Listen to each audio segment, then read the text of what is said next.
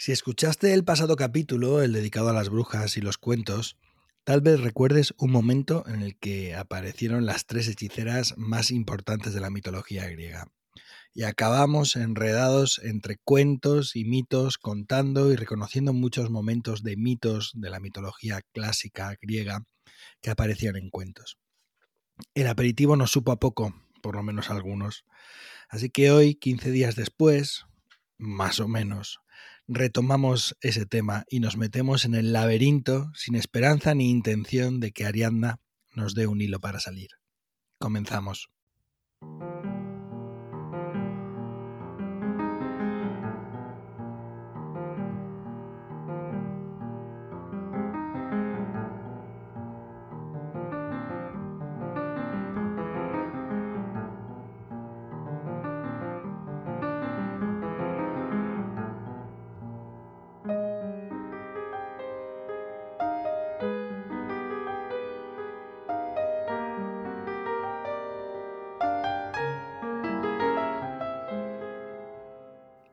Bienvenidos, somos Manuel, Anabel, Sandra y Pep, y esto es Iberoamérica de Cuento, un podcast quincenal dedicado al mundo de la narración oral, un podcast de la red de podcast emilcar.fm.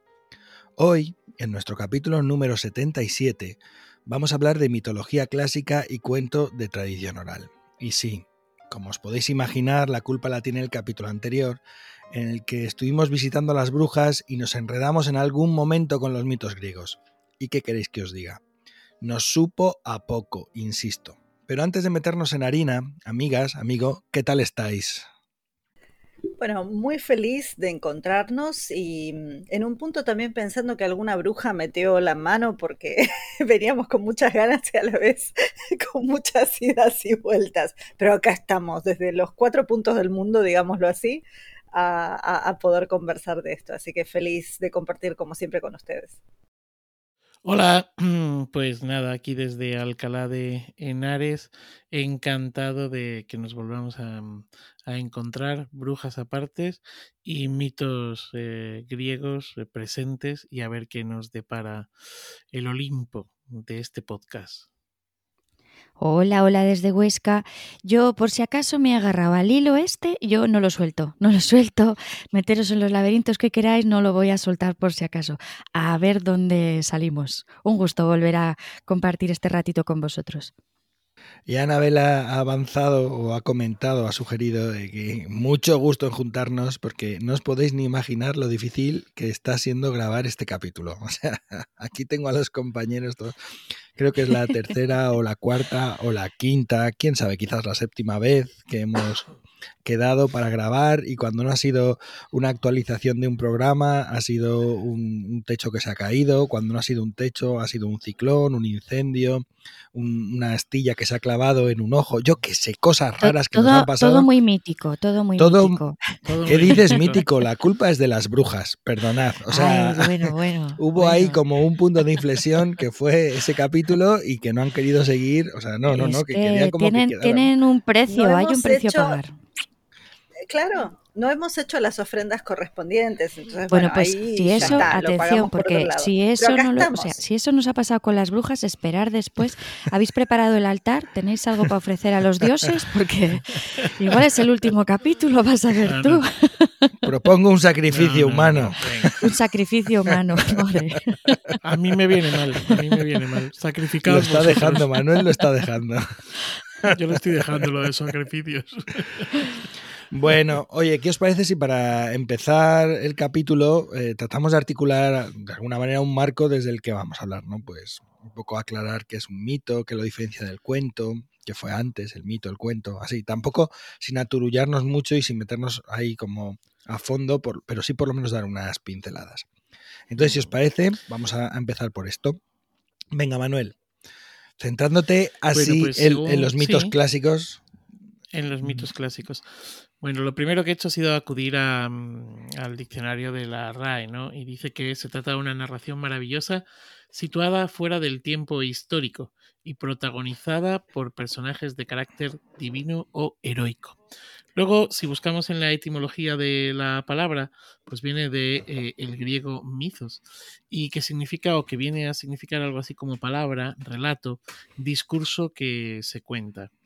Entre todas las definiciones que he encontrado, me quedaría con una de José Manuel Pedrosa, en la que habla del mito como un tipo de relato, oral o escrito, que presenta hechos extraordinarios, considerados tal vez como posibles, tal vez como reales, por la comunidad, y este es un dato muy interesante, por la comunidad en cuyo seno se cuenta o se Bueno, estos hechos posibles o reales eh, están relacionados normalmente con eh, los orígenes, con la fundación del mundo, con la fundación de un grupo.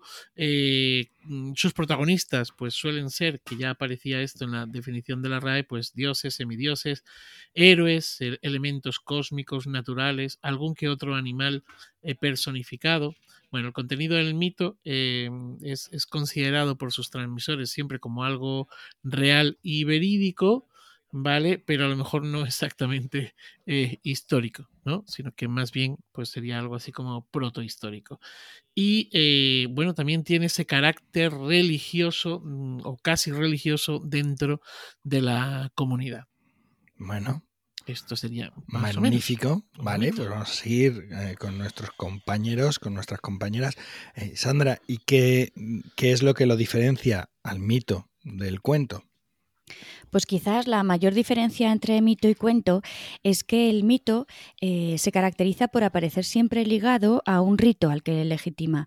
Es verdad que tanto el mito como el cuento son narraciones maravillosas situadas fuera del tiempo histórico y protagonizadas por personajes inventados, pero tal y como nos dice Manuel, la característica principal del mito es que suelen tener protagonistas divinos o heroicos. Los mitos además buscaban expresar ideas ancestrales, eh, lo que nos decía Manuel también en la, en la definición, y es que eran fundamentales para entender el mundo en el que la sociedad empezaba a crearse y surgían precisamente para que los pueblos pudieran tener una respuesta a hechos que les resultaban inexplicables.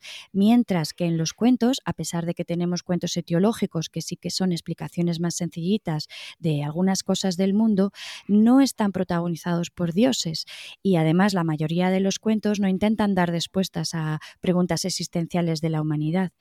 La función del mito es sobre todo dar a conocer un conjunto de saberes, eh, de saberes al hombre que le van a permitir guiarse en la vida, entender la realidad y comprenderse a sí mismo. Así que normalmente los mitos relatan cómo se pobló el mundo, cómo el caos se transformó en cosmos, cómo los inmortales se volvieron mortales, cómo aparecieron las estaciones dentro del de, tiempo primigenio y además se ocuparían de los grandes misterios del cosmos y de la naturaleza esos secretos que la gente pues no llegábamos a comprender muy bien y que teníamos que poner en cuerpo de dioses para, para poder entenderlos. nos acercarían a la cosmovisión religiosa, que también por eso lo apuntaba Manuel, y no solo eso, sino también a la filosófica y simbólica del surgimiento de cada sociedad. Eh, no hay que olvidar que además el rasgo principal y el más distintivo del cuento es que no pretenden contar una verdad es ficción, mientras que eh, los mitos sí que se tienen como verdad. Así que esa es una de las grandes diferencias, que los mitos se consideran verdaderos y sagrados, mientras que los cuentos suelen ser ficticios y laicos. Y nos queda una última diferenciación entre mito y cuento, y, y es que normalmente cuando contamos cuentos, pues muchas veces empezamos érase una vez o hace mucho tiempo atrás, pero en cambio en los mitos no solo establecemos esa diferencia de tiempo, para eh, mm, desglosarnos de, la actualidad, sino que los mitos muchas veces empiezan diciendo al principio de los tiempos, porque precisamente poseen el poder de la creencia legitimadora, tanto histórica como moral, de las costumbres y de las necesidades humanas, y por eso nos colocan al inicio de todo. Magnífico. Yo, yo creo que ahora, con la intervención de Anabel, ya eh, podemos cerrar el podcast, porque es que lo habéis hecho tan bien, lo estáis haciendo tan mal, que para qué vamos, vamos a meternos en otros charcos. Es que, bueno, Anabel, cuéntanos, porque aquí andamos hablando de los mitos, los cuentos, el principio, los dioses, los finales, las voluntades, el valor moral, pero ¿qué fue antes? ¿Qué fue antes? ¿El cuento o el mito? ¿Está eso claro? ¿Sabemos algo? ¿No sabemos? Es una buena pregunta, es casi como preguntar qué fue antes el huevo o la gallina, ¿no? Igual tengo que decir que primero fue el huevo, porque esto en los dinosaurios que salieron de huevos. Pero bueno, esa es otra discusión y podemos meternos en, otros bretes. Eh, debo decir que me encantó todo esto que trajo Sandra y, yo soy muy fanática de, pensar en el mito desde distintas definiciones. Y uno de los primeros... Em, análisis profundos que se hicieron en el siglo XX sobre qué fue primero, eh, fue un análisis que va a estar haciendo Vladimir Prop. Prop, que es muy conocido por la morfología del cuento, em, en la morfología del cuento, donde él habla de las funciones, de los roles de los personajes, él está trabajando desde una mirada sincrónica sobre el cuento maravilloso. Pero después él también va a estar trabajando sobre eh, el origen de los cuentos, o sea, trabajando desde una mirada diacrónica. Em, ahora bien, si hablo de mito, no puedo dejar de pensar también en Claude Lévi-Strauss. Eh, un antropólogo estructuralista que en los años 60 va a estar refiriéndose a Prop, cuyo trabajo era de los años 30 en Rusia, y una de las cosas que Lévi-Strauss va a estar eh, destacando va a ser que muchos de los intelectuales de los años 60 no conocían el trabajo de Prop no conocían esto y sin embargo el estructuralismo francés, así como otros estructuralismos, llegan a no necesariamente conclusiones similares, pero sí hay muchas ideas que comparten con esto que Prop va a estar planteando respecto a eh, estas estructuras, esta forma de manejarse de estos cuentos maravillosos. Pero a la vez, eh, también hace una crítica. Él dice, para, para él, Prop va a ser un ejemplo de lo que y esto se los digo por si les interesa después buscarlo, eh, lo que se llama un formalista. Los formalistas rusos tienen una mirada también desde la lingüística, bueno, y van a estar trabajando desde un análisis, valga la redundancia, formal. Em, lo que Levistro dice es, no, no, no, el estructuralismo, cuando uno analiza un cuento o un mito, no estás viendo el contenido, que Prop sí lo está viendo, estás viendo la estructura, que es algo que abraza eso. Y eso hace que ambos tengan visiones distintas de qué vino primero. ¿sí? Para Prop, el cuento se desprende de mitos y de ritos que ya no son vigentes, ¿sí? para decirlo de forma muy simplificada. Cuando en cierta cultura esos dioses, estas, estas creencias, estas verdades verdaderas dejan de tener ese poder de verdad verdadera, dejan de tener ese rol de explicación sagrada, ahí es donde empieza a aparecer esto del cuento como una especie de resabio, eh, para decirlo también de forma muy informal, em, de esos mitos que existieron en algún momento. En cambio, Levi-Strauss, que trabajó con mitos también de distintas partes, no solamente eh, con, los cuentos maravillosos o con los mitos que analiza Prop, él va a decir que no, que mito y cuento pueden convivir en términos de importancia y simplemente estamos hablando de una escala diferente, pero que ambos pueden llegar a cumplir funciones em, simbólicas fundamentales, ¿no? Y bueno, después se va a una profundidad en la cual no nos vamos a meter porque me comería todo el podcast explicando esto, sí. Eh, solo voy a aclarar una cosa que es algo que a mí sí me parece importante tener en cuenta y es que em, cuando pensamos en mitos, estamos pensando en un lenguaje metafórico que está hablando de fenómenos observables. Por eso es que pensamos que es una verdad verdadera. Eh, en general, el mito envuelve eh, lo que está explicando a través de la metáfora, de lo poético. Eh, por eso es que de repente hablamos del sol y la luna y las peleas, o de repente algunas otras cosas que ha mencionado aquí Sandra, o lo que vamos a mencionar después. En cambio, el cuento eh, no se queda en eso fijo que es un dato observable, sino que tiene ese poder transformable. Y ya con esto, digamos, iría, iría cerrando. Pero les digo eso, tenemos como los grandes, las grandes miradas sobre qué vino antes y qué vino después son de Prop y de Levistro. Y aunque mucha gente todavía toma lo que dice Prop, es interesante darle un espacio a la complejidad de Levistro para preguntarnos si están así. Lo dejo ahí picando. bueno, pues ya. Esto era como la introducción. No sé, ¿hay alguna cosa que queráis comentar? Yo tengo una, una como una cosa que me pica desde hace muchos años, ¿no? Y es la idea de que parece que como que los mitos, y ya me ciño, cuando hablamos de los mitos ahora me ciño ya siempre, en todo momento, a los griegos clásicos, porque cada cultura tiene sus mitologías, e incluso la cultura contemporánea tiene también sus propias mitologías, ¿no? Creo que fue Barthes, eh, Roland Barthes el que, el que habla de esto, tiene un libro titulado así incluso, ¿no? Y en esas mitologías actuales pues podría estar, yo qué sé, Marilyn Monroe, James Dean, eh, incluso los Beatles, no sé, eh, yo qué sé, ¿no? Pues mm, depende del momento, del contexto, vale. Pero mm, hablando y ciñéndome a la, mitología clásica, eh, claro, hay una cosa que la diferencia bastante de los cuentos, de los cuentos tradicionales, y es la cantidad, o más bien la no cantidad de variantes porque eh, los cuentos tienen mucha, mucha variación, mientras que la mitología normalmente, como mucho, por ejemplo, hablamos de las musas, ¿no? Pues las musas eh, en algunas versiones, eh, como las más aceptadas, son nueve, pero hay versiones o hay en algún tratado donde se habla de que hay tres musas. ¿no? Entonces, dependiendo, pero no hay mucha variación en eso. Y eso quizás tiene que ver por un lado, mm, por, la importancia que tenía para esa comunidad. La mitología, como es verdad verdadera, no puede tener variantes. ¿no?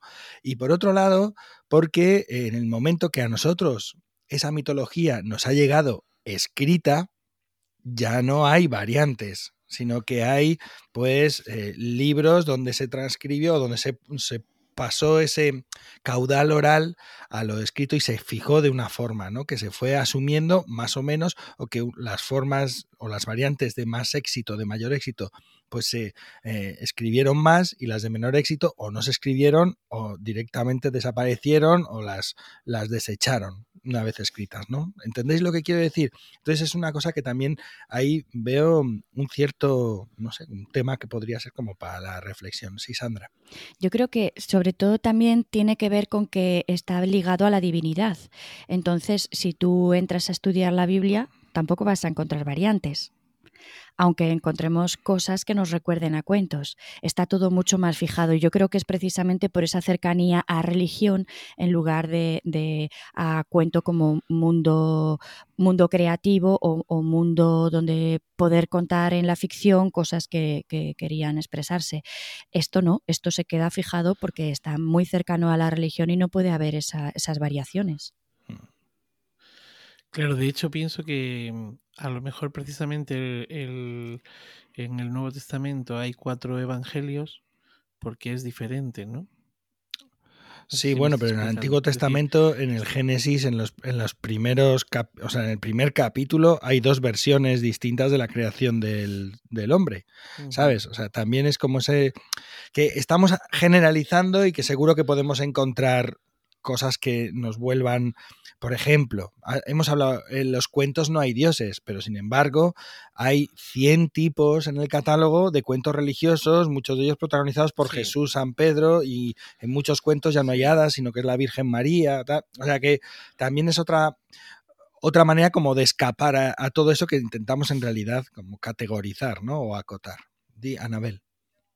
Pero justamente tiene que ver con algo de esto que ya previamente ustedes mencionaban. O sea, estamos hablando cuando el mito, que tiene su contraparte en el rito, que tiene su acompañamiento en ese tiempo sagrado, que es un tiempo fuera del tiempo, em, ocurre muy específicamente en esas condiciones. Esto quiere decir que no tiene mucha posibilidad de cambio porque está ocurriendo ahí. Y aparte de eso, siempre cuando uno piensa en un rito que replica ese mito en un punto, lo lleva a la carne de alguna manera, o sea, lleva el mundo simbólico al mundo alrededor nuestro, lo que está haciendo es eh, repetir las condiciones para poder recrear ese mito. O sea, estás recreando el mundo cada vez que lo contás o lo actuás o lo haces. Entonces hay una cuestión ahí de em, donde eh, hay una repetición fija que se suma a esta mirada de lo verdadero y lo sagrado. Pensemos que también sería como una especie de historia oficial. Y que todo lo demás es lo apócrifo, que es lo popular, mm. que justamente es tal vez el humor, eh, lo que da vuelta, lo que trastoca, las historias paralelas, porque hay historias paralelas de Jesús que no entran dentro de. y digo, e incluso pasa en el budismo. Yo me divierto mucho contando una historia sobre una ballena que va a medirse contra una estatua de Buda para ver quién es más grande. Y eso es algo que lo contaban los pescadores japoneses. O sea, y no estaba ajeno al ritual sagrado de ir a, a saludar a Buda pero también estaba la parte humorística esa, ¿no? Tenías la parte popular y después tenías la parte sagrada. Entonces, es parte de nuestra naturaleza, por eso pienso que el cuento opera, como antes Sandra en su definición lo, lo traía, ¿no? Opera dentro de ese otro aspecto. Lo que pasa es que también creo que los mitos griegos, los clásicos, justamente por haber sido convertidos en clásicos por la intelectualidad del siglo XVIII, XIX y previa, digamos, toda esta adoración por esa narrativa en particular, en un punto se comió todo lo apócrifo o nos lo trajo a través de ¿no? algunos indicios que también vos, Pep, hoy lo, lo, trajiste, lo vamos a traer en el programa, pero eh, en general nos quedamos con eso, con las grandes teogonías, los dioses, ¿no? la, la, eh, la otra parte. Pero bueno, esa es una, una, mirada mía, tal vez una posición frente a esto, ¿no? Eh, eso, eso del cambio y lo fijo eh, que, que, también lo vivimos en otros aspectos de nuestras vidas, incluso contemporáneas. Y me callo, porque si no voy a seguir hablando. Bueno, de todas formas hemos abierto un melón. Quiero decir que igual podríamos hacer programas, eh, igual que hablamos de los mitos y de, y de los cuentos tradicionales, de eh, la Biblia que habéis citado y los cuentos tradicionales, o de muchos otros referentes de, de la literatura, del canon de la literatura, donde están recogidos cuentos de la tradición oral. ¿no? Pero si os parece, por lo menos hoy, por ceñirnos un poco, porque el tema es amplio e infinito, vamos a avanzar y voy a contar a, quien, a quienes nos escuchan qué es lo que vamos a, a, dar o a hablar en este, en este capítulo de hoy. Primero hemos hablado un poco de los mitos y ahora, en este segundo bloque, lo que vamos a hacer es hablar de algunos tipos de cuentos eh, hemos elegido solo cuatro, podríamos haber elegido ocho, pero por no aburrir, que tienen, o sea, el tipo del tipo del catálogo viene definido directamente por el mismo nombre que un mito clásico. ¿no? Entonces, en la medida de nuestras posibilidades, em, traemos esa referencia, ese mito clásico y además alguna versión de algún cuento, si es posible, porque hay algunos que son muy difíciles de encontrar y algunos no hemos encontrado y no pasa nada no pasa nada. Animamos a quien nos escuche a que lo busque él y se entretenga como nos hemos entretenido nosotros estas semanas. ¿eh? Y después de eso haremos otra cosita más, o sea, un tercer bloque en el que hablaremos de algunos cuentos clásicos que ya vienen recogidos en algunas obras clásicas, en algunas obras de la Grecia clásica, más o menos, más o menos. Esta es la idea. Quizás otro día hablemos de contar mitología Igual que podríamos hablar de contar leyendas o de otros temas relacionados, pero hoy nos vamos a ceñir con esto. ¿Os parece bien? ¿Sí? Vale. Sí. Gracias Perfecto. por darme. bueno, entonces, no, pretendemos ahora en este segundo bloque replicar lo que pasó en el capítulo anterior, donde, nos, donde reconocimos pasajes o momentos similares entre cuentos y mitos, ni de hablar de mitos que tienen estructuras muy reconocidas de cuentos, pues como pasa con Perseo y las Gorgonas, por ejemplo, ni de hablar de personajes que habitan en el territorio del mito y del cuento, como pasa con Hércules o Juan el Oso, que son de alguna forma mm, el mismo personaje con dos ropajes, ¿no? Eh, no, nuestra intención, insisto, en este segundo bloque es hablaros de algunos cuentos cuyo tipo directamente tienen nombre referenciado en la mitología griega. Contaros el mito y, si es posible, vuelvo a insistir, alguna versión del tipo, para que veamos diferencias y similitudes. Entonces, si os parece bien, Manuel, abre aquí fuego. Eh... Sí. Bueno, pues yo voy con Ero y Leandro, que se corresponde con eh, Latu 666. ¿Qué número, eh? Espera, bueno, espera, pues, espera. Eh, 666 asterisco. Ah, caramba, con razón. Oh, perdón, sí, es verdad. No, te es olvides, verdad. no te olvides del asterisco, que uno se puede volver El loco asterisco. buscando luego. Es verdad, es verdad, es verdad. Sí, sí, asterisco. Eh, bueno, este habla de. cuenta la historia de Ero y Leandro. Ero eh, vivía en una torre en el, el Esponto, que el, el, Esponto es eh, el estrecho de, de, Dardanelos, que separa pues, Europa y, mm, y Asia. Y bueno, pues en la Grecia clásica, pues eso se llamaba el Esponto. Entonces, allí, bueno, de hecho, vivía en una torre y se, se, se ha eh, hay indicios de la existencia real de una torre cercana precisamente a eh, el asentamiento de, de, Sesto, que es, bueno, pues ya se ha aprovechado para precisamente ubicar allí eh, el mito, pues para los turistas, visitantes, etcétera, etcétera. Bueno, y, para el, el gusto personal de los habitantes de allí. Vale, ¿qué pasa? Pues pasa que, eh, bueno, pues hay el, el, el, estrecho de Dardanelos mide aproximadamente como algo más de 60 kilómetros de longitud y en sus partes más estrechas está en torno a los 1600 metros, que eso es poco, ¿vale? Ahora verán por qué. Y, eh, o 6.500, que eso ya es una distancia un poquito más considerable, es decir, entre el kilómetro y medio más o menos y los 6 kilómetros y medio. Vale, ¿por qué? Bueno, pues porque Ero y Leandro se aman. Pero resulta que las familias de Ero y Leandro pues no quieren que se amen. Así que eh, pues les prohíben eh, casarse, que es la intención que ellos tienen. Eh, y no solamente casarse, sino que les, les prohíben tener cualquier tipo de contacto. Eh, vale, pues, pues nada, aparentemente ahí acabaría no hay nada, no hay nada como no hay nada como prohibir algo para que te den muchas más ganas. amor. claro, amor y contacto. ¿eh? Así que, bueno, pues estos dos eh, deciden que, bueno, pues que no van a hacer caso a sus familias y se van a encontrar.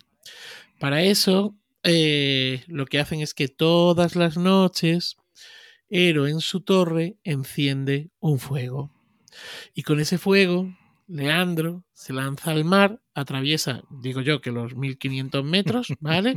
atraviesa esos 1500 metros a nado, llega hasta los pies de la torre y allí se reúne con eh, Ero. Leandro y Ero pues hacen sus cositas, hablan de sus cosas y se lo pasan pipa hasta que eh, la desgracia. ¿Por qué te ríes? Digo yo que algo de eso harían, ¿no? es que da mucho yuyu nadar por la noche en el mar, tío. O sea, un fuego ahí. No, decir, te, lo tienes que pasar muy pipa para ir nadando. Pero, y tanto, y tanto.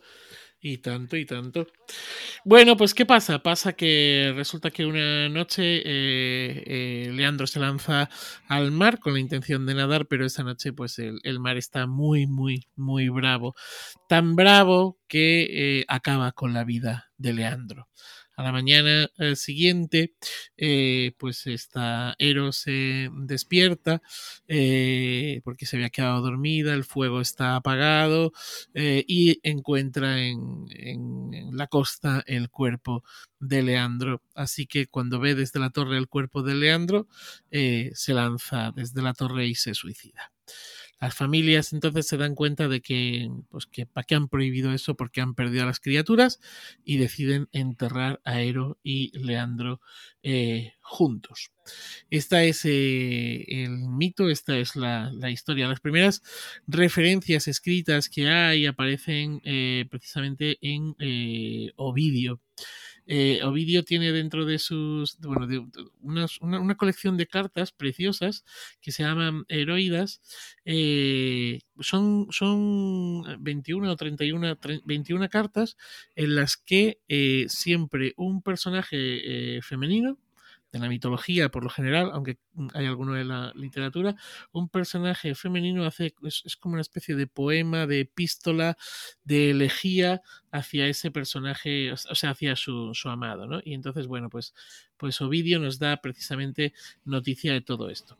Luego también nos aparece en Marcial, en Marcial, no el torero, sino el, el romano, ¿vale?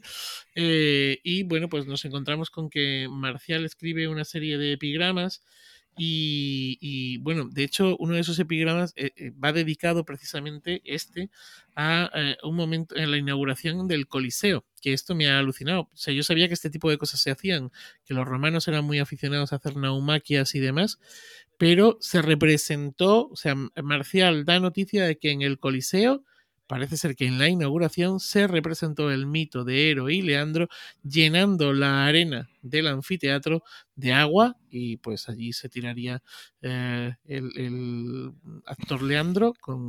O el esclavo, el esclavo que tendría que morir ahogado. Esclavo, por si acaso, claro, efectivamente. Hacer el mito bien hecho. Una especie de... Así sería. Una especie de Esther Williams eh, final trágico, digamos, claro, sí, sí. Bueno, de los epigramas, tiene un par de epigramas dedicados a esto. Me voy a quedar con el epigrama número 25 porque tiene una, una frase que a mí me ha alucinado muchísimo. Bueno, el epigrama dice así. Cuando el audaz Leandro iba en busca de su dulce amor y cansado ya era pasto de las henchidas aguas, así habló, se cuenta, el desgraciado a las aguas que le oprimían. Abro comillas. Respetadme en la ida, sumergidme en la vuelta. Oh. Oh. No me digáis que no, o sea, esto es brutal. ¿eh? Esto lo pones en Tinder, Manuel, esto lo pones en Tinder, vamos, es magnífico. Y, ¿Verdad? Yo, vamos, yo me lo he apuntado porque digo, a ver si con el héroe y Leandro consigo yo. Oye, eh, una, una pregunta. Eh, ¿Tú sabes si están las metamorfosis también? ¿Me quiere sonar que, que Leandro acaba transformado en delfín? ¿Puede ser? Pues puede ser. No, la verdad es que he mirado lo de Ovidio, pero no he mirado precisamente lo, las lo dejamos que lo, que lo, que lo investiguen los, los, oyentes, las mm. oyentes, ¿no? Sí, bueno. Eso es. Eh, bueno, luego hay otras, otras eh, alusiones. el poeta bizantino Museo habla de precisamente del mito. En España tendríamos a, Juan Royce de Corella, eh, un escritor valenciano del siglo de oro en el que también aparece. Juan Boscán escribió un poema que se llamaba Ero y Leandro. Garcilaso de la Vega, Luis de Góngora, en Calderón, Quevedo. Juan de Timoneda tiene precisamente un, romance de unos amantes que dice aguardando estaba Ero. Bueno, y ah, bueno, y aparece mencionado en varias de las, de las comedias de Shakespeare. Aparece en Mucho ruido y pocas nueces, en Los dos hidalgos de Verona, El sueño de una noche de verano. Eh, bueno, pues ahí, ahí están. Eh, también, por último, señalar que no he encontrado el, poema, pero que eh, un conocido de Pep y mío, que es Ernesto Filardi, y que yo no sé si en alguna vez hemos hablado alguna cosa, hemos citado algo aquí, no lo sé, pues tiene también un, soneto dedicado precisamente a, a, Leandro, perdón. Y nada más, ah, bueno, sí, decir que el Elesponto es muy interesante porque el, Esponte, el Esponto era donde estaba también L, em, la hija de Atamas, que supuestamente se ahogó precisamente aquí durante eh, la leyenda o el mito, leyenda del Bellocino de Oro. Mm. Nada más. Hala, a buscarlo. Oye, eh, Manuel, y cuento. Em, Dime. Cuento no no has encontrado cuentos porque esto además hay, hay poquísimas versiones recogidas y casi todas como mm. en localizaciones, mm, como en países lejos que no tenemos colecciones accesibles. Estuvimos, la verdad es que hemos estado investigando y buscando mucho para, para este capítulo, ¿eh? En ese país. Y tanto, y tanto. Bueno, eh, Sandra, ¿coges ahí el relevo? Cojo el relevo. Venga. Cojo el relevo. Bueno, pues eh, en mi caso lo que vamos a hablar un poquito es de Midas y las orejas de burro, que lo podemos identificar con el Atus 782 y que lo podemos encontrar, este sí, en las metamorfosis ah, de Ovidio. En las metamorfosis de Ovidio. Es un como cuento, la verdad, yo creo que sí que es conocido, pero no he encontrado versiones, así como Manuel del suyo, escritas ha, nombrado yo no he encontrado. Y de hecho, hablando con P fuera de micro, eh, comentábamos eso, que no había muchos testimonios ni escritos ni orales tampoco. Y claro, eh, decíamos, ¿a qué se deberá? Y sí que hay alguna versión en Latinoamérica, pero no, no en Europa. Y decíamos, claro, aquí los reyes eran poderosos y, igual esto, ¿verdad, Pep? Igual, igual Igual lo mismo aquí. Te, jugabas, te jugabas el tipo. Y me he un cuento de un rey que tenía las orejas de burro y tal. Más vale protegerte.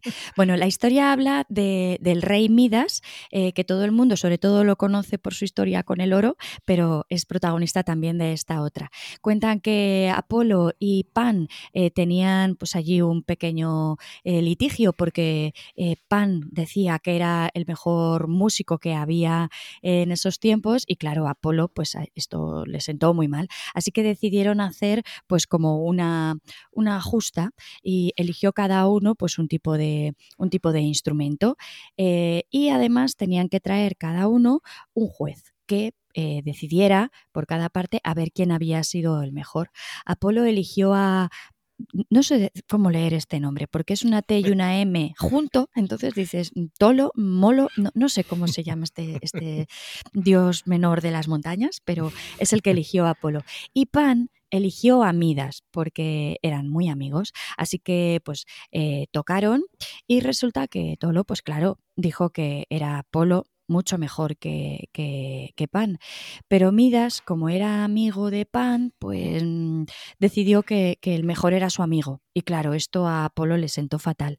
Así que Apolo, allí con todo su enfado, dijo, debes tener orejas de burro si crees que Pan es mejor que yo. Y en ese momento a Midas le crecieron orejas de burro. A partir de ese día, pues empezó a utilizar turbante y con aquel turbante enorme pues iba tapando aquellas orejas. Pero claro, creció el pelo, creció el pelo hasta un momento en el que ya no era posible mm, seguir llevando aquel pelo, aquellas orejas y aquel turbante y decidió llamar a un barbero prometiendo, eso sí, que mm, no diría nada de lo que iba a encontrar debajo de ese turbante. Le cortó el pelo, vio lo que había, aguantó lo que pudo, pero, pero no podía más, no podía más. Así que un día ya desesperado de tener que guardar semejante secreto, pues decidió irse corriendo ya allí en primavera a, a un lugar mm, alejado, hacer un agujero en la tierra y gritar allí su secreto. Pero claro, lo que ocurrió fue que, allí crecieron, crecieron unas plantas, los juncos, y cada vez eran más grandes aquellos juncos, y cuando el viento soplaba, hablaba, hablaban, y se podía oír que decían el rey Midas tiene orejas de burro, el rey Midas tenía orejas de burro. Y claro, todo el que pasaba por ahí se enteraba de lo que ocurría. Este es el, eh, la historia, el mito que, que hemos encontrado sobre el rey Midas.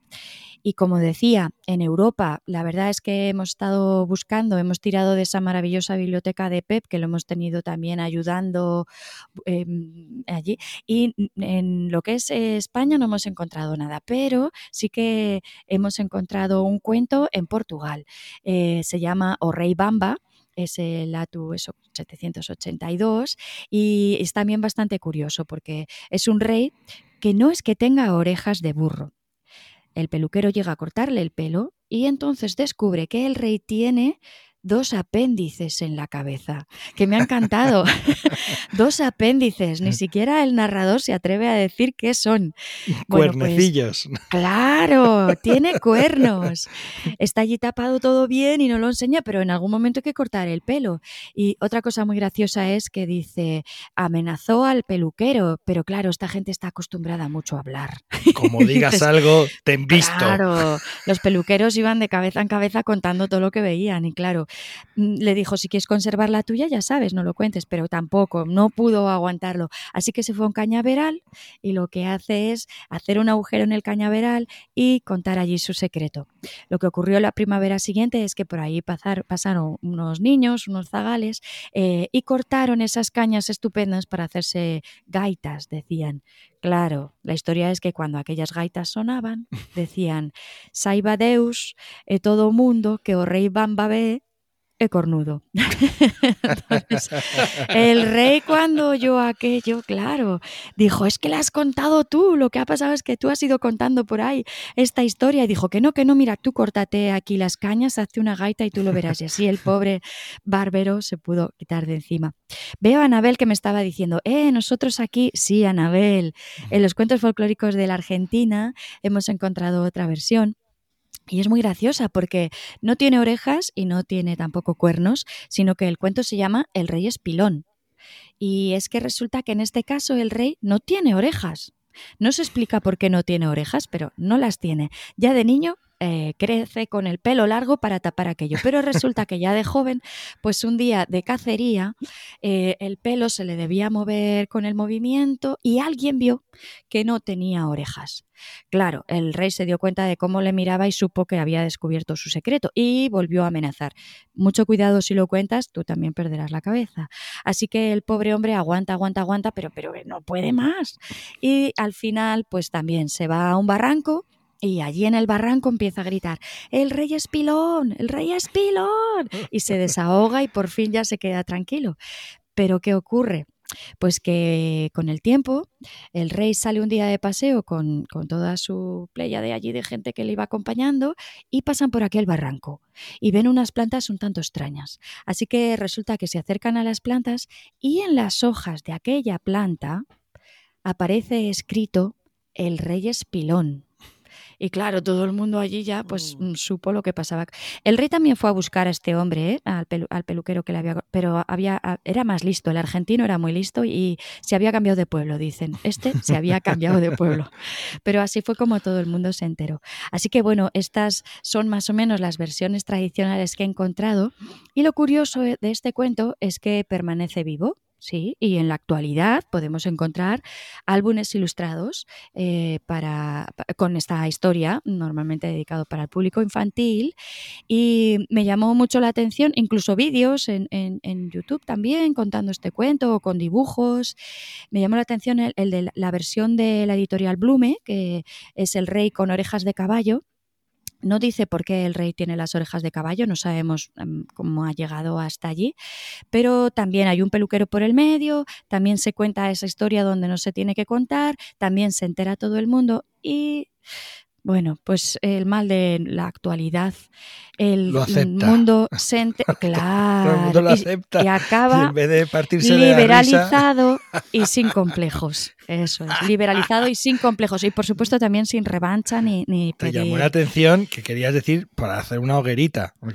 Ay, no voy a hablar mal de ninguna editorial, pero hombre, no es la única, ¿eh? No es la única. Hay más, hay más versiones, hay más versiones de estas. Lo he oído relinchar al rey pilón este. Sí, sí.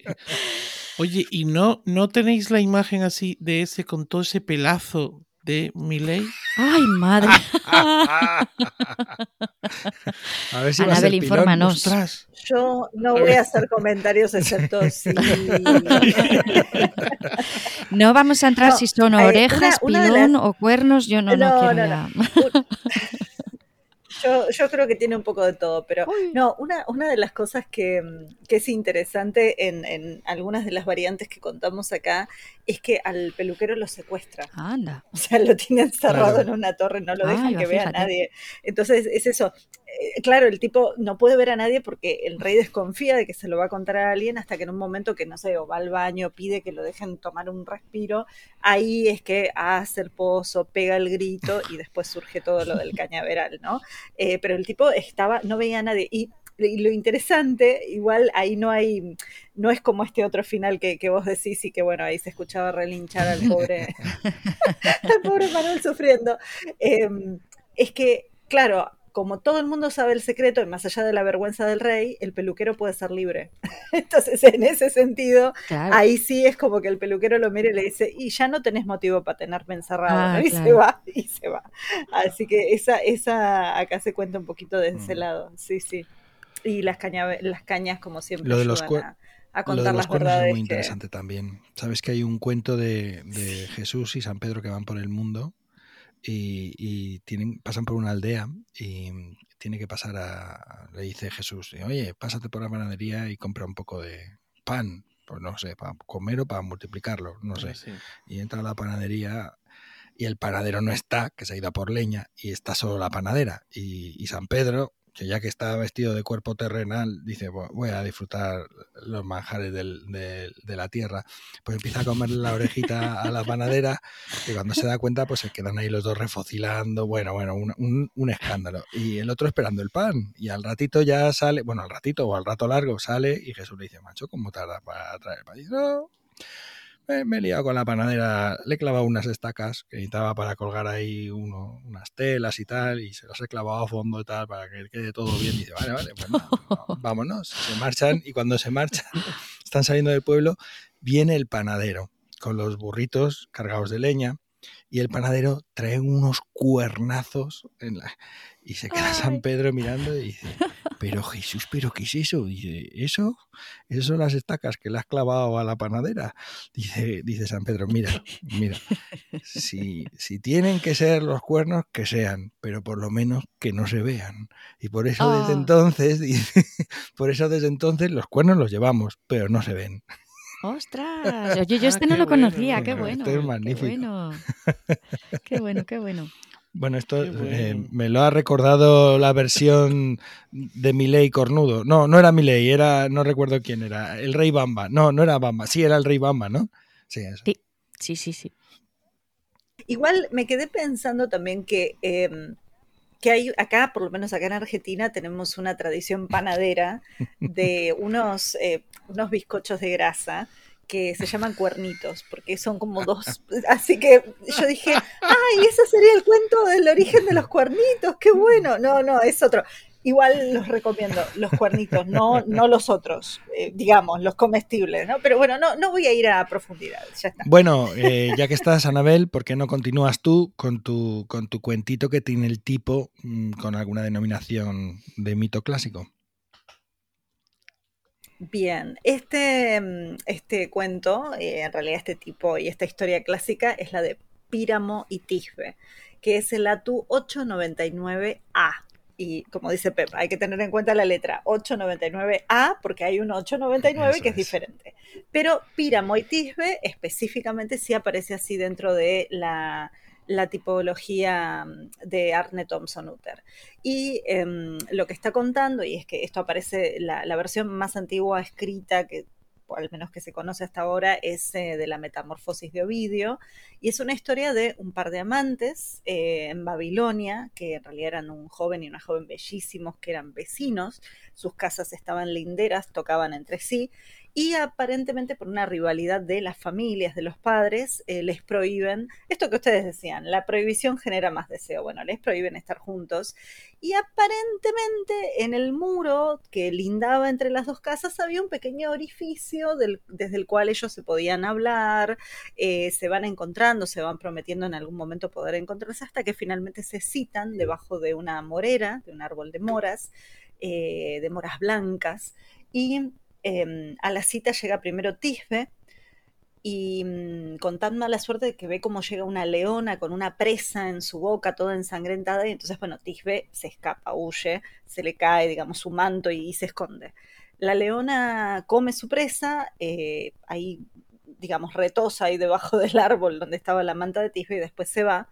Y cuando Píramo llega, lo que encuentra es la manta de su amada, toda ensangrentada y con zarpazos, y él piensa que la leona devoró a su amada. Y por lo tanto lo que hace es lo clásico que hacían los amantes babilonios cuando se encontraban muy mal, era tomar su cuchillo y caer sobre él, porque si vamos a suicidarnos vamos a hacerlo de forma atlética, ¿no? Entonces, tomar su cuchillo, caer sobre él y morir. Cuando Tisbe va a buscar debajo de la morera a su amante para contarle lo que había visto, bueno, que se había salvado de la leona, llegó un poquito tarde y sí, ahí estaba Píramo muerto y por lo tanto ella toma el cuchillo y también atléticamente se arroja sobre él para suicidarse. La sangre de sí, digo atléticamente, pero yo me imagino a los dos saltando cual cama elástica, pero sobre un cuchillo. Em, la sangre de ambos mancha la morera y es por eso que las moras tienen el color ese violáceo, opaco, ¿no? Oscuro, que refleja esa sangre de esos amantes que no, no han podido encontrarse.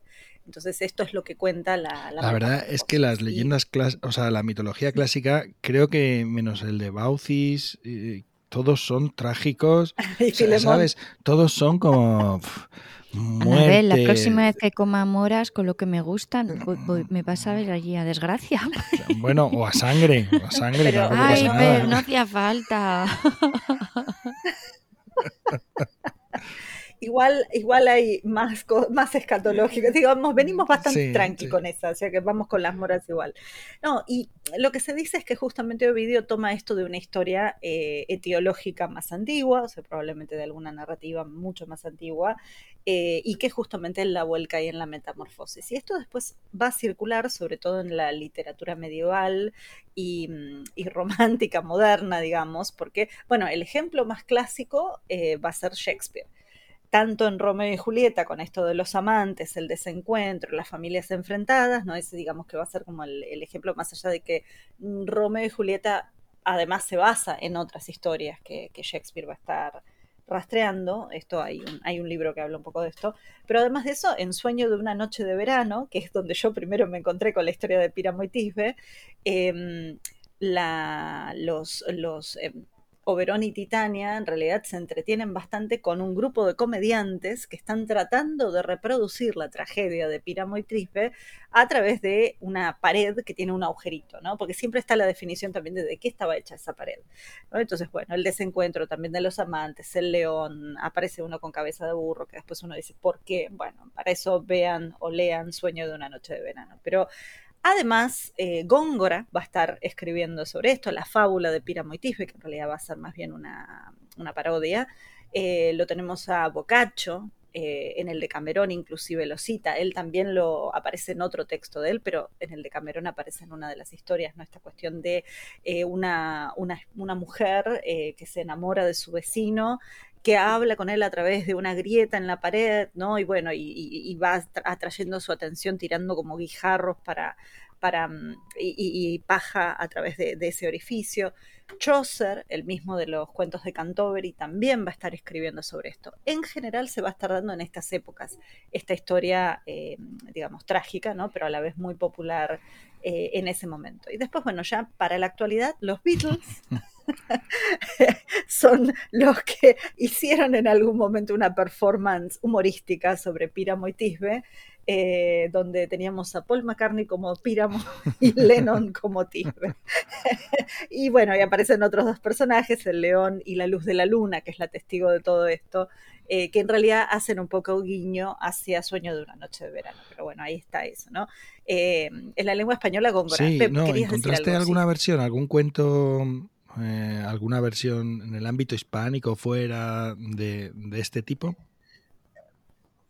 Sí, a ver, me costó bastante, como vos decías, es bastante difícil. Es más, eh, como para que ustedes tengan una idea, estoy acá mirando el ATU, Em, el ATU 899, perdón, de fondo se escuchan mis gatos porque después de escucharlo de la tragedia decidieron reproducirla, así que alguno está tratando de ser el león. Eh, así que esto viene con efectos de sonido y no sé cómo va a terminar mi casa dentro de un rato, pero bueno. Les decía, la 899, mientras disimulo, ¿no? Fingir demencia se llama esto. Ah. Em, habla sobre la historia. Ay, perdón, seguimos con los ruidos y no, no tengo forma. Bueno, eh, la 899A, que es la de Píramo em, hace referencia a, sobre todo, literatura, o sea, esto como exemplum, como eh, fablió, o sea, como ejemplos más bien de literatura. Y solamente tira algunos ejemplos checoslovacos eh, o, por ejemplo, en El Shami, que es el gran recopilador de las tipologías del mundo árabe, ¿no? Bueno, hay varios países que supuestamente ahí aparecen. No pude encontrar la referencia, pero, pero, después me metí a mirar los motivos, sí, porque no puedo evitarlo, soy muñoña. Entonces me puse a mirar los motivos de Thompson. Eh, y el tema de los motivos de Thompson, Píramo y Tisbe también tienen, aparecen en uno de los motivos. Dentro de, em, Thompson ordena todo esto según letras. Entonces, en los motivos animales, la letra B larga, eh, el número 331.2, hay que aclararlo, em, lo que habla es de un perro que salva a un niño de una serpiente, el padre de ese niño ve que la boca del perro tiene marcas de sangre, manchas de sangre, y piensa que el perro ha comido al niño y mata al perro. Entonces, en ese caso, el motivo, o sea, Thompson encuentra que Píramo y Tisbe tiene un motivo similar a este de Llewellyn y su perro, que sería irlandés. O sea, y aparecen también algunos otros que él Bueno, pero porque, pero, pero ese motivo, mm, o sea, ese motivo de Thompson mm, aparece en un montón de cuentos y leyendas aquí recogidas en el ámbito hispánico. O sea, quiere decir que hay una, hay una cierta vinculación entre ese cuento y ese, ese otro cuento.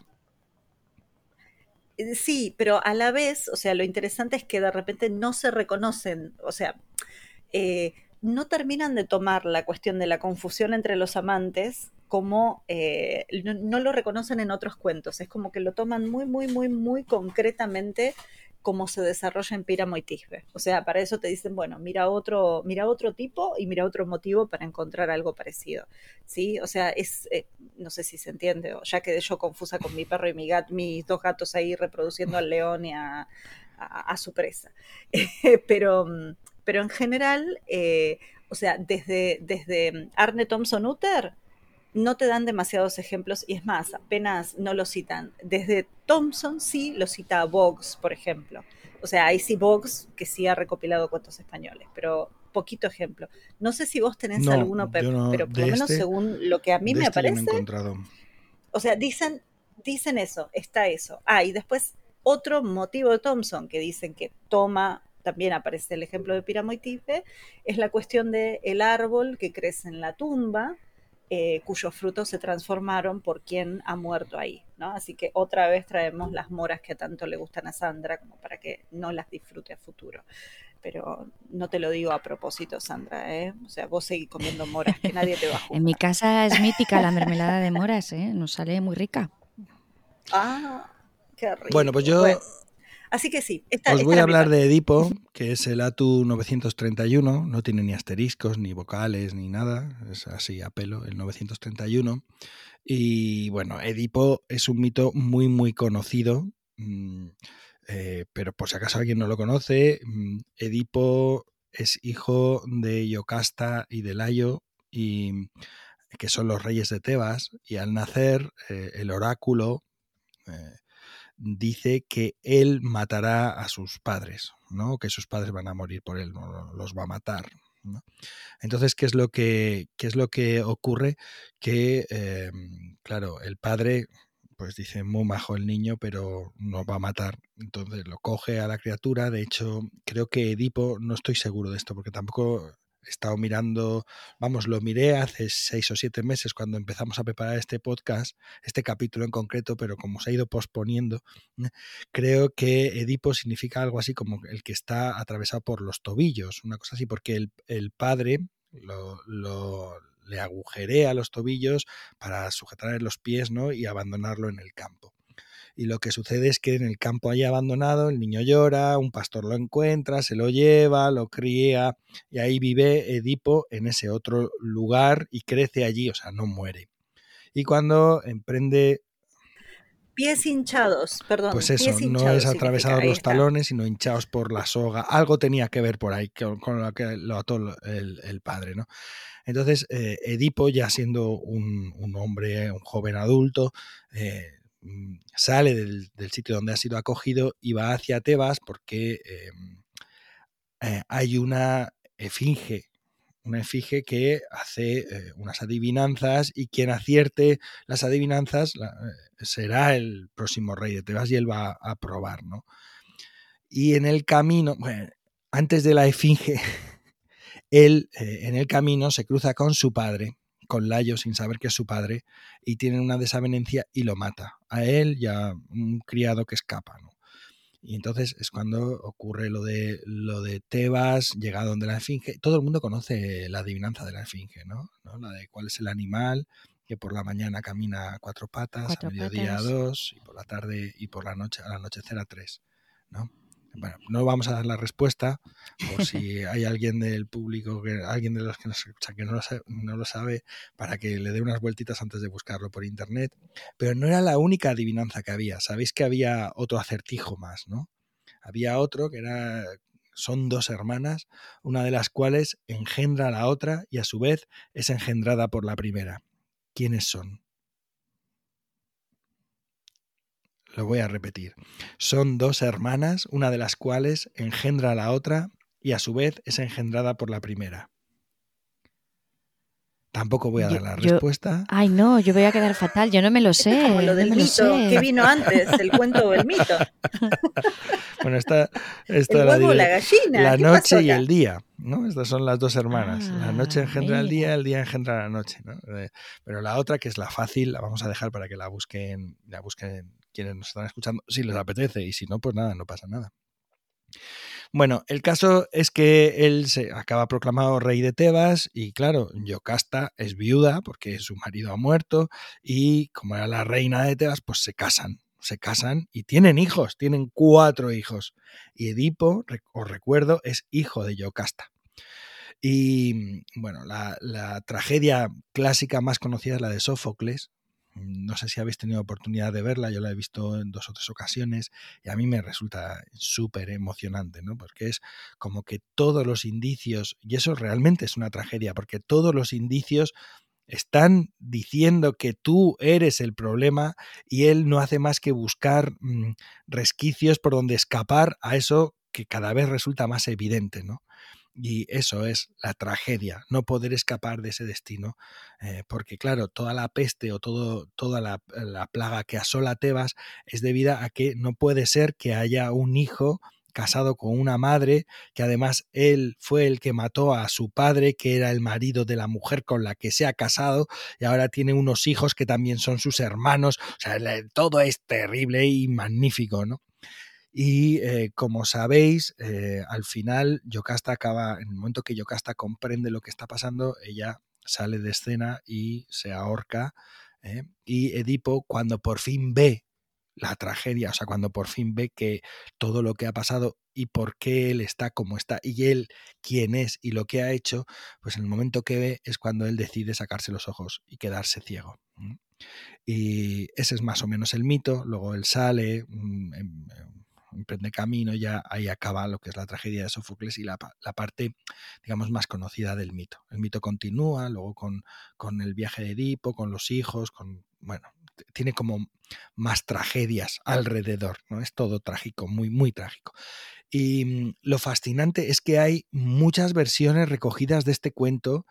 Eh, solo en España hay como unas 20 del cuento, no del mito. ¿no? Y yo os voy a contar una solo recogida a, finales de los 80 por Julio Camarena en, la provincia de León.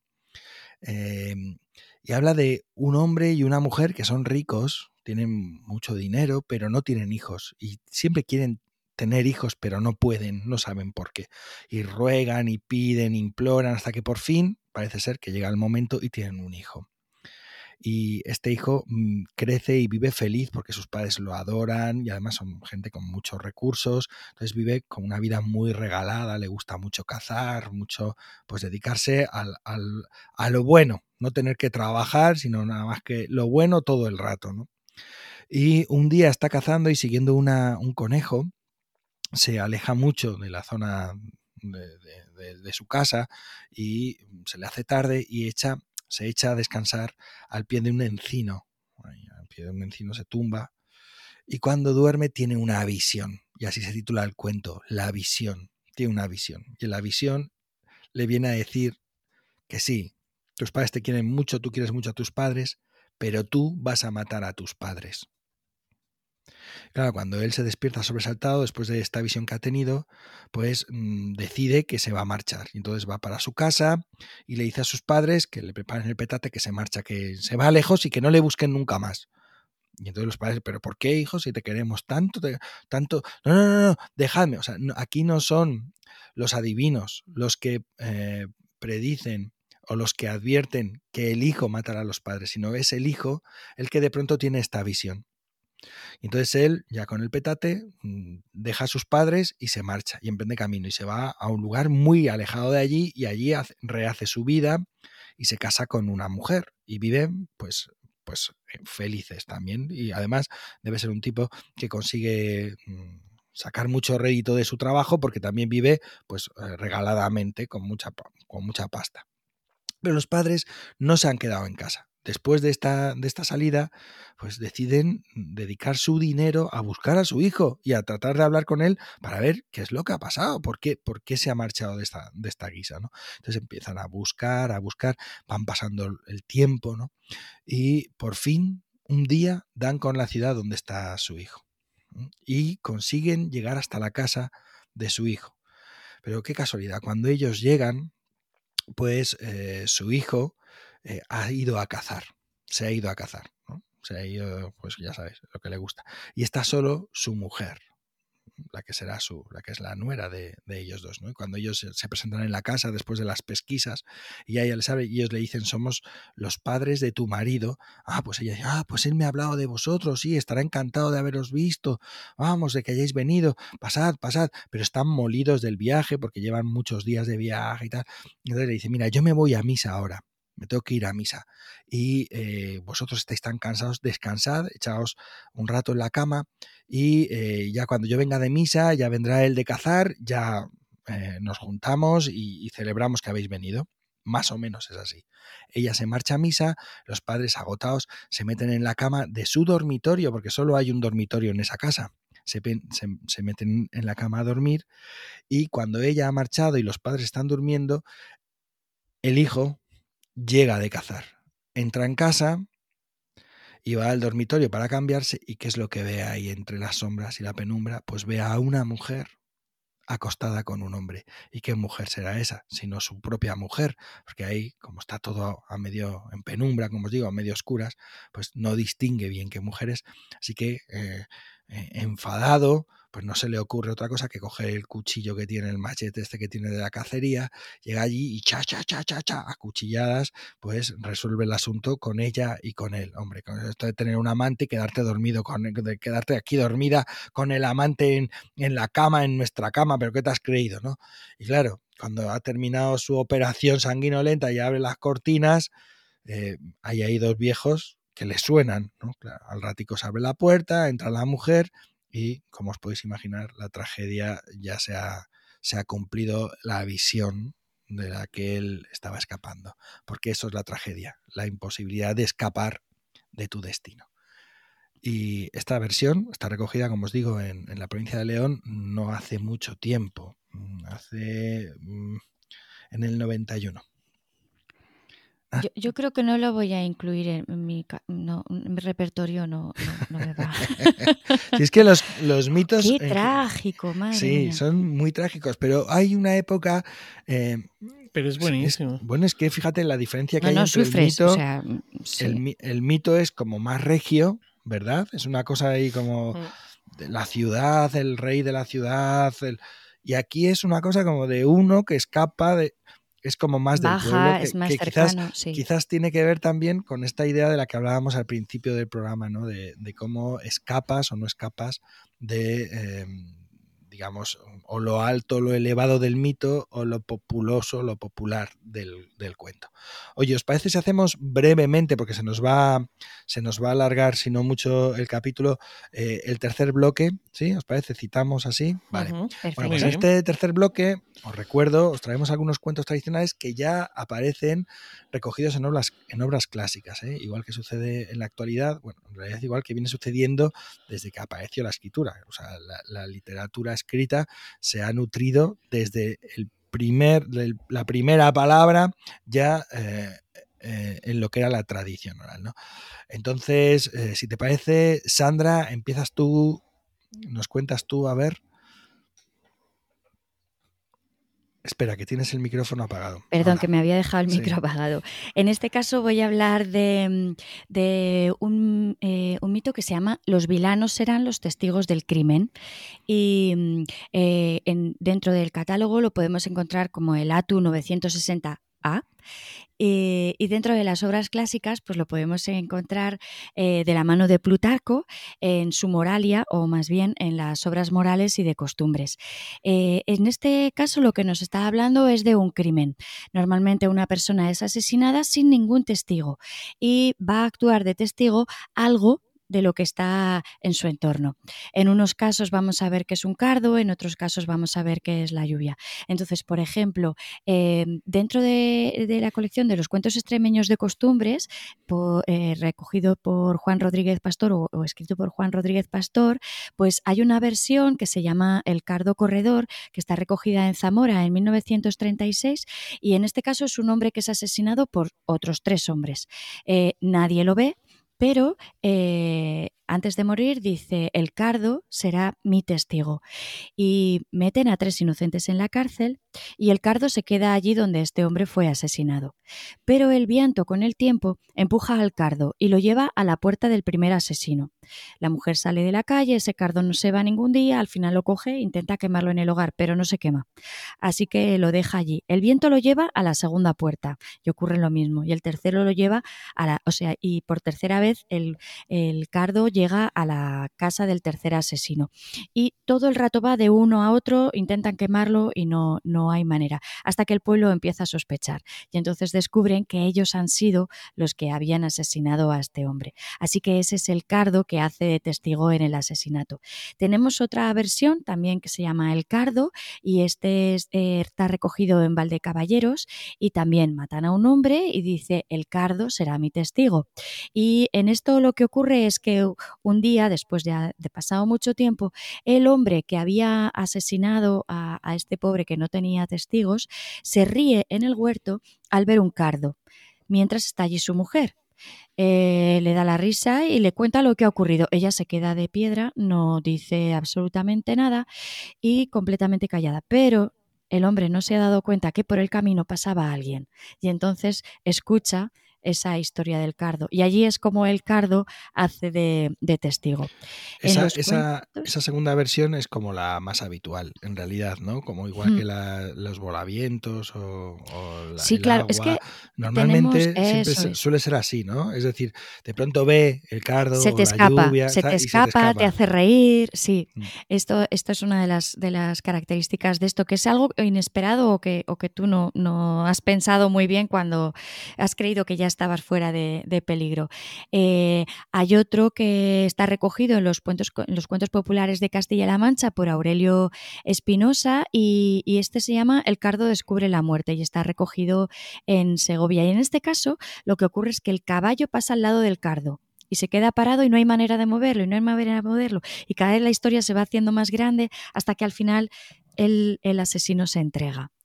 Y otra muy curiosa está recogida en Palencia y lo que ocurre es que en ese caso no hay un cardo, sino que las que son testigo del asesinato son las moscas. A partir de ese día, el asesino está todo el día como muy agobiado y, lo ven estresado y corriendo para lo y para el otro y, y, nadie entiende qué es lo que le pasa, hasta que al final declara a su mujer que lo que ocurre es que las moscas vieron cómo asesinaba a un hombre y que no paran de perseguirlo. La mujer no dice nada, pero los hijos le han oído y los hijos salen a la plaza y lo empiezan a contar. Y entonces allí es cuando llega, llega la justicia. La otra mm. versión está relacionada no con plantas ni con animales, sino que está relacionada con el agua. Entonces, en los cuentos tradicionales recopilados en la provincia de Ciudad Real por Julio Camarena, aparecen los cascabeles de la lluvia como testigos. Este está recogido en Alcolea de Calatrava. Y en este caso son dos hermanos. Uno le tiene envidia al otro y lo que hace es un día que van a por leña lo mata cuando llovía y llovía tanto que hacía como burbujas, esos cascabeles. Y entonces el que está a punto de morir dice, los cascabeles de lluvia serán los testigos de que me matas injustamente. Pero el hermano se queda con mala conciencia y no, no puede vivir, no puede vivir, hasta que un día sale de casa y justo oye llover como si hubiera otra vez cascabeles y desesperado se lo cuenta a su mujer. Ella se lo cuenta a la vecina y la vecina se va a confesar. Y allí es donde se descubre todo el engaño. En los cuentos del folclore de la familia judío-española de Matilda Cohen Sarano, también hay una versión en que la lluvia es testigo y esta es un hombre mata a un rico por una bolsa de oro y no queda nadie allí que lo pueda testificar ni, ni, que lo vea, pero lo que ocurre es que llueve y dice la lluvia será mi testigo. Pasados los años, cuando ya el ladrón es rico, el asesino está muy bien asentado, resulta que un día sale a la calle y llueve y llueve y eso le trae el recuerdo de que aquel de sustanciado me dijo que la lluvia no sé qué y le da la risa. Pero justo en ese momento esto pasa por ahí la carroza del rey, que está en un momento crítico, porque tiene como, mucha controversia alrededor, cree que alguien le quiere usurpar el, el, poder y al ver a alguien que se ríe de él, se lo llevan. Lo apresan, lo torturan y claro, confiesa por qué se ríe, que es lo que tú decías, Pep. Esto es, sin darte cuenta, fíjate a dónde has llegado. Y entonces, claro, el rey le dice, sí, sí, tuvo razón, la lluvia fue el testigo de tu crimen y le cortan la cabeza. En los cuentos gaditanos, era posible, también aparece otro cuento con las pompas de jabón y en este caso son dos amigos que viven pared con pared y resulta que un día discuten por ver quién bebe más. ¿Quién bebe más? ¿Quién bebe más? Total que se van a la taberna, beben y beben y beben, y en la vuelta a casa no deciden quién es el que más ha bebido. Una discusión que llega al final a la muerte de uno y le dice, las pompas serán mi testigo, las pompas del agua. Y con el tiempo el amigo no puede olvidar a ese amigo que había tenido desde la infancia, que vivían pared con pared, y un día sale a la puerta, borracho perdido, y ve que empieza a llover y entonces esas pompas le recuerdan que ha matado a su amigo y se pone a hablar él solo en voz alta, sin darse cuenta que la madre y la mujer de su amigo viven en la casa de al lado y entonces le, le escuchan. Y por último, los volavientos que decía Pep. En este caso también hay un asesinato, pero los que van a ser testigos son los volavientos o más bien los vilanos, ya sabéis, em, estas pelusillas que soplas y vuelan, pues los vilanos son los, los testigos y lo que ocurre es que hay alguien que está interesado en una, una, chica y resulta que el pretendiente de esta mujer pues se iba a trabajar fuera, volvía con el dinero y lo que hace es asaltarlo a la vuelta. Todo el mundo cree que ha sido un asesinato por el dinero, pero en realidad había mucho más detrás. Pasa el tiempo y resulta que un día, estando junto con su mujer allí en la puerta de casa, ve que llegan un montón de volavientos, de vilanos, y él vuelve otra vez, pues lo mismo que ocurre en estos otros, se ríe y, ve que vienen y fíjate tú que yo era, era su primo además. Pues, y claro, ella se queda de piedra, no sabe qué hacer, pero por la noche le entra tanto miedo, tanto miedo que se escapa a casa de su madre y ahí ya confiesa lo que ha oído de su marido y la autoridad llega y, y lo apresan. Así que en este caso lo que estamos viendo es que no es que haya nadie que sea testigo físico, sino que son pues elementos de la naturaleza los que van a actuar como testigos de aquellos pobres que son asesinados. has marcado una sala de audio con el Cuentín? Bueno. Totalmente, ¿eh? Esto, bueno, Pep también hecho ahí mano y me mandó versiones. Eh, igual he corrido mucho, perdone, igual me he pasado. No, no, no, no, no, no, Lo que es que esto también nos da una idea. Estos cuentos, sobre todo estos cuentines, el, el que pues que el que elegiste tú, el que elegí yo, tienen muchísimas versiones. No sé los otros dos, ahora preguntamos a Anabel y a Manuel, eh, pero estos cuentines tienen muchas versiones, o sea, son muy populares, muy extendidos. El ejemplo tuyo nos da como un, panorama amplísimo. Hay que pensar también, Pep, que son cuentos que tienen como, como una fuerza que te, ostras, lo que ha pasado aquí, ese asesinato, esa tragedia, pero además son cuentos de estructuras sencillas. Mm. Entonces son fáciles de retener y son fáciles de contar, con el enganche de esa tragedia que a todo el mundo atrapa. Entonces yo creo que eso también facilita que se, que se cuenten mucho. sumar? Sí, Anabel puedo sumar que pensando en esto de la injusticia, eh, de esta misma, de este mismo cuento hay una variante que la, analiza Jack Sipes, donde tenés a una muchacha violada y ella pide testigo de su violación y es una serpiente. Y entonces cuando el príncipe que la violó o el rey que la violó se está por casar, la serpiente lo ahorca, o sea, se le pone en el cuello. Y es esta cuestión de esta que él no confiesa que él la violó y se hace cargo de su acto eh, la serpiente no lo suelta. Digo, pensando así, ¿no? Como variante para otro lado, pero no es un asesinato, pero que aparece también ahí esa, esa justicia natural, entre comillas, digo, Pero eso también, eh, también nos da una pista de que a lo mejor estos cuentos, por eso aparecen en obras clásicas. Por eso hace 2500 años también eran muy populares y muy estaban muy extendidos y por eso aparecen en obras eh, de hace 2500 años o 2000 años, ¿no? Porque la gente los conocía y los autores durante miles de años, como os decía, han bebido de lo que era la tradición oral. Venga, vamos a seguir con el, con el, con el siguiente. Eh, Manuel. Sí, voy a ir muy rápido. El, que yo he elegido es el, el, ATU 612, que es conocido como la esposa traidora, las hojas resucitadoras, em, las hojas de las tres, eh, las tres hojas de las serpientes. Bueno, es un, cuento, quizá la versión más, bueno, aparecen eh, ya en las fábulas de Apolodoro y de Higinio. Y quizá la versión más extendida, más conocida, es la que publicaban los hermanos Green.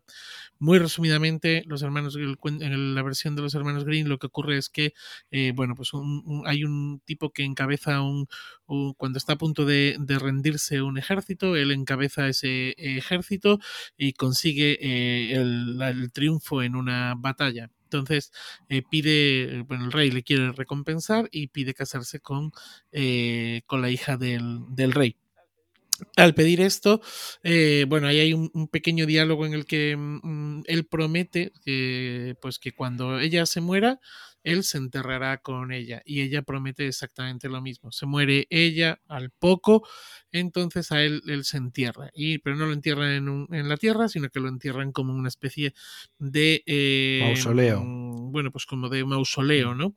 Y en ese mausoleo, cuando él está allí con la muerta, le han puesto vino, le han puesto pan, le han puesto comida, se le está acabando todo esto, de repente aparece una serpiente se abre la pared y de una, grieta de la pared aparece una serpiente.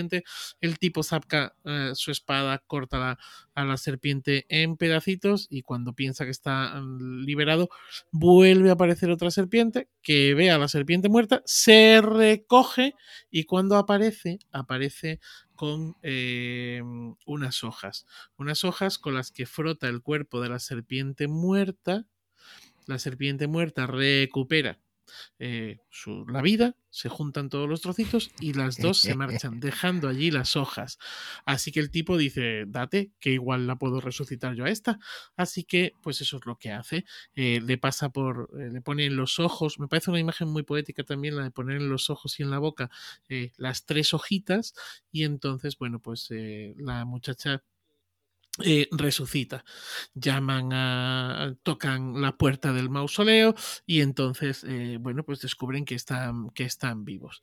Eh, vale, hasta aquí todo va bien, pero de repente aparece un capitán y entonces la muchacha se enamora del capitán. ¿Y qué va a ocurrir entonces? Que le van a matar le van a matar.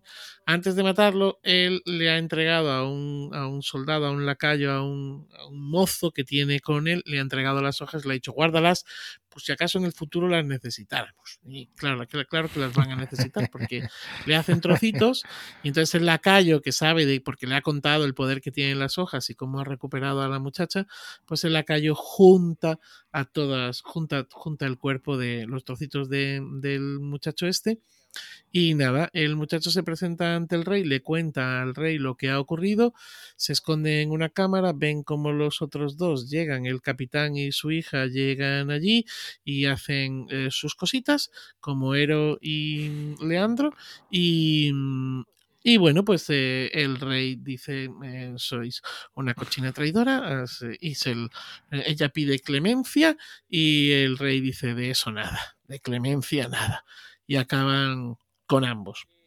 Eh, la versión que traigo es una versión también de Julio Camarena, eh, que precisamente fue Pep quien me puso sobre la pista de esta, de esta versión, eh, que se titula así Las hojas eh, resucitadoras y que empieza, está recogida en Ciudad Real y que empieza de una manera muy bonita, o que a mí me parece como muy llamativa, ¿no? Y es que hay un, dos vecinos que se llevan muy bien, que se quieren mucho, los dos vecinos, y entonces uno le dice al otro, mira, ¿qué he pensado yo? Que cuando tu mujer se quede embarazada, si tiene un chiquillo y la mía tiene una chiquilla, pues que los casamos. Y el otro dice, pues claro, claro que los casamos. Y oye, pues no se sabe cómo, el caso es que se quedaron más o menos las dos embarazadas al mismo tiempo y una trajo un chiquillo y la otra dio a luz una chiquilla. Así que, bueno, pues eh, los juntan y deciden que se van a casar y cuando llega la edad de casarse, pues se casan. Eh, él, dice, el muchacho, bueno, llega el momento de, de, se han casado y van a hacer un viaje de bodas. Entonces dice, mira, tengo yo un amigo allí al otro lado del mar, eh, nos vamos a ir a, verle. Y se, se, van a coger el barco, pero faltaba mucho tiempo para coger el barco, así que se ponen a.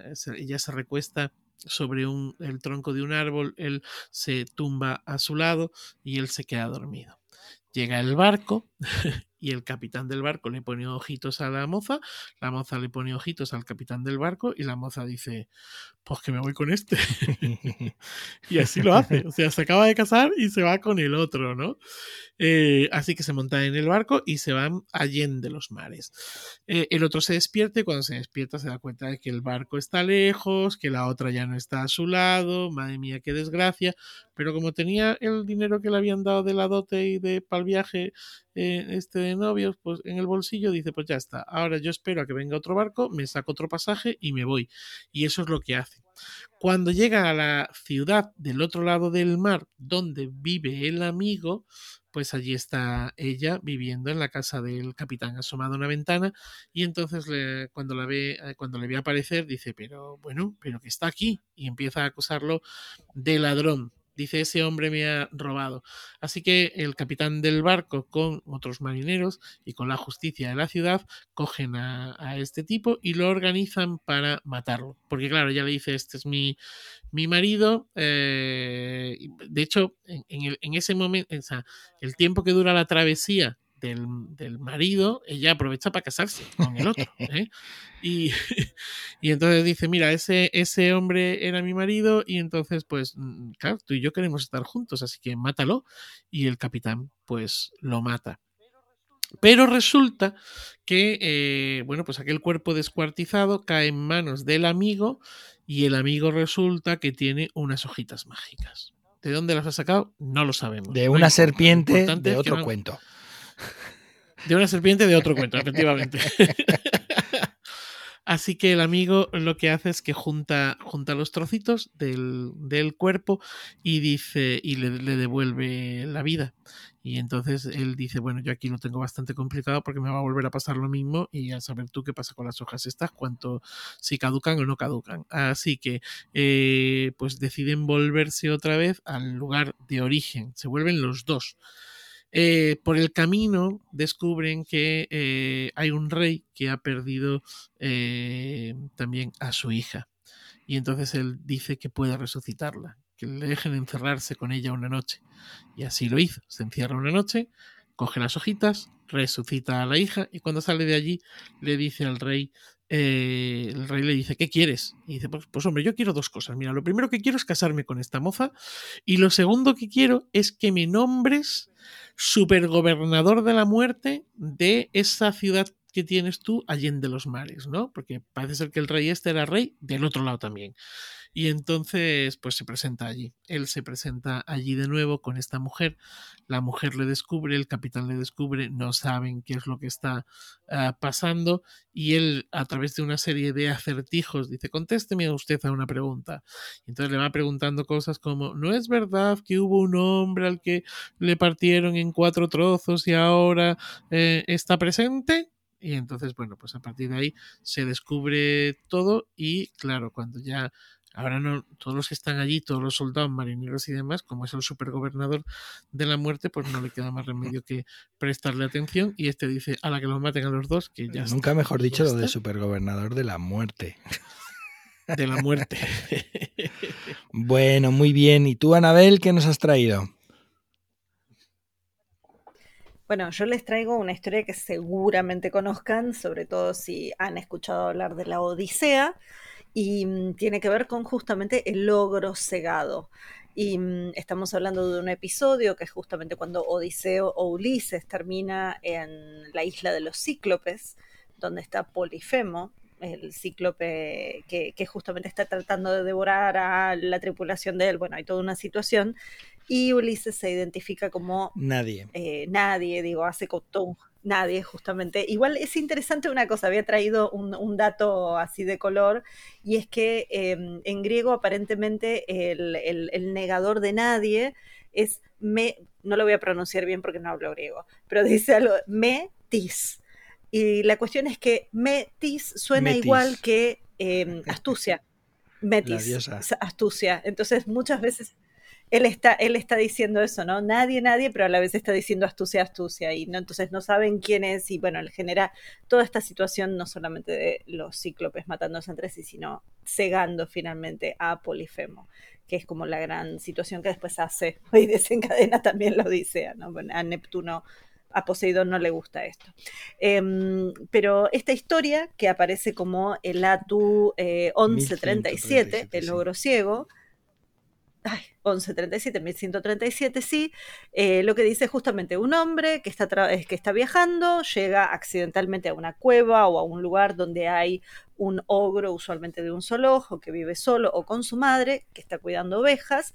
El ogro encuentra a este hombre, eh, amenaza con devorarlo, el hombre pretende ser o un médico que promete curarle los ojos o el ojo al ogro, el ogro se duerme, el hombre enciende una, prende fuego, calienta el fuego, mejor dicho, una, una lanza o algún tipo de, de filo y lo, lo, ponen, lo introduce en el ojo del ogro, ¿no? Y de esa manera lo deja ciego y escapa, ¿no? Y a la vez, bueno, se cubre con una piel de oveja que hace que el ogro no se dé cuenta o se esconde debajo del el vientre de un carnero, de tal forma que cuando el carnero está huyendo, él está escondido ahí debajo, ¿no? Esa es como la descripción del Atu eh, y en algunas variantes dice el ogro trata de recapturar al hombre usando un anillo mágico que eh, normalmente eh, empuja al fugitivo a seguir, a responder, aquí estoy, aquí estoy, o sea, el anillo lo lleva, o el anillo mismo dice, aquí estoy, aquí estoy, y el hombre termina em, escapando del ogro, en este caso con la situación del anillo, cortándose el dedo eh, y tirando el dedo y el anillo al mar, ¿no? Entonces de esa manera el ogro persigue el anillo y se ahoga. Que, es una, una versión que obviamente conocía Tolkien. O sea, quiero decir. Exactamente, eso iba a decir, eso iba a decir justamente, no solamente el tema del anillo, sino el tema justamente de los ogros engañados. Tolkien se va a nutrir de esta versión y bueno, ahí lo tenemos al señor Bilbo Baggins, eh, entre otros, digo, ¿no? Con, con toda esta... Pero sí, eh, pero en este cuento hay decenas y decenas de versiones recogidas en España, por lo menos... Eh, es más, cuando yo encontré la descripción de este cuento, yo me acordaba del de una niña que es la que huye eh, con la piel de la oveja, con el anillo, que se corta el dedo ella justamente para que mm. no la capturen, ¿no? Entonces me acordaba porque eh, la, tenía muy presente la variante con esta niña. Eh, en España hay muchísimas versiones y en realidad, según, por ejemplo, hay un, hay un texto, estoy tratando de buscar acá la cita, hay un, un texto académico que se publicó ya hace unos cuantos años a través de Cambridge University Press, que se llama eh, el cíclope en los cuentos tradicionales, de Cyclops in Folk Tales, ese es el título, y en el apéndice, donde habla justamente de Polifemo, de este, de este cíclope, dice que hay desde los Grimm, eh, Wilhelm Grimm en particular, hasta, digamos, pasando por muchos, muchos intelectuales y académicos durante el siglo XIX y XX, estuvieron viendo variantes de esta historia en todo el mundo, especialmente en Europa, Em, pero sobre todo uno de apellido Hackman en 1904 encontró más de 221 eh, variantes. O sea, y estamos hablando de antes de Arne Thompson Utter, 221 variantes de esta historia en particular. Y dice, él los organiza en tres grupos, dice, en general involucra eh, la ceguera del, gigante o del ogro, que se da cuando está durmiendo a través de algún filo al, calor, digamos, un filo ardiente, eh, o es una cura supuestamente para curar su vista, eh, en la cual le echan o, hojalata derretida, plomo derretido o algo, aceite, digo, siempre cosas agradables, ¿no? Eh, y usualmente ahí, sobre todo, esta, esta la versión del filo es más de Europa occidental y la otra es más del norte y de Europa oriental, en este caso en ese rastreo, pero en realidad en, la tipología de Arne Thompson Uteri, como os decís, no solo en España, eh, tiene ejemplos de todas partes del mundo, incluyendo hasta de Chile con Yolando Pino Saavedra.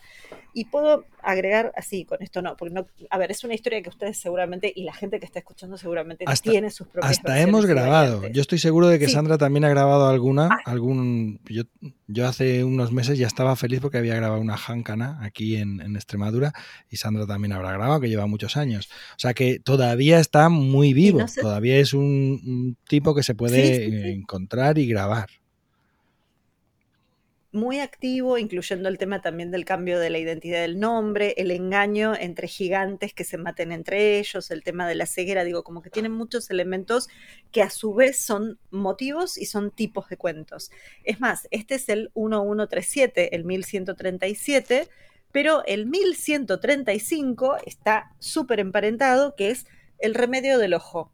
Y dice, un hombre con el nombre absurdo de yo mismo, pretende curar o reemplazar los ojos de un ogro o un gigante o un diablo o algún tipo de hada o ser fantástico peligroso, eh, y le echa algún tipo de metal o masa derretida o aceite caliente en el ojo de este ser fantástico de tal forma que queda ciego. Cuando le preguntan quién lo hirió, este ser mágico lo que responde es yo mismo, porque era el nombre del personaje. Claro, entonces fíjate, ese es el 1135, el otro es el 1137. Eh, entonces ahí tenemos, digamos, como todo un parentesco interesante también para pensar en eh, ese límite interesante, ese límite fascinante, ¿no? Entre, dónde termina un tipo y empieza otro. Pero bueno, ese es otro programa. Bueno, eh, pues voy a terminar yo, si os parece, con un cuentito que es el el Tesoro en la Viña, el tipo es el 910E, eh, que es también un, tipo muy, muy extendido. Por lo menos hay, mm, estoy mirando así, unas 15 versiones recogidas acá en España en los años eh, hasta el 2000, en las colecciones de hasta el 2000, pero ese, este cuento se sigue recogiendo. Y en España, por lo que yo he visto, hay como dos variantes distintas, ¿vale? El del Tesoro en la Viña, eh, la más extendida es la de La viña convertida en era. No sé si os suena el cuento, no estoy mirando a los compañeros. Pues el padre, antes de morir, le dice a sus hijos, que es una familia muy humilde, muy pequeñita, y tienen una, un viñedo que con eso pues ha ido manteniendo la, la, familia, ¿no? les dice, por favor, no permitáis que la viña se convierta en era.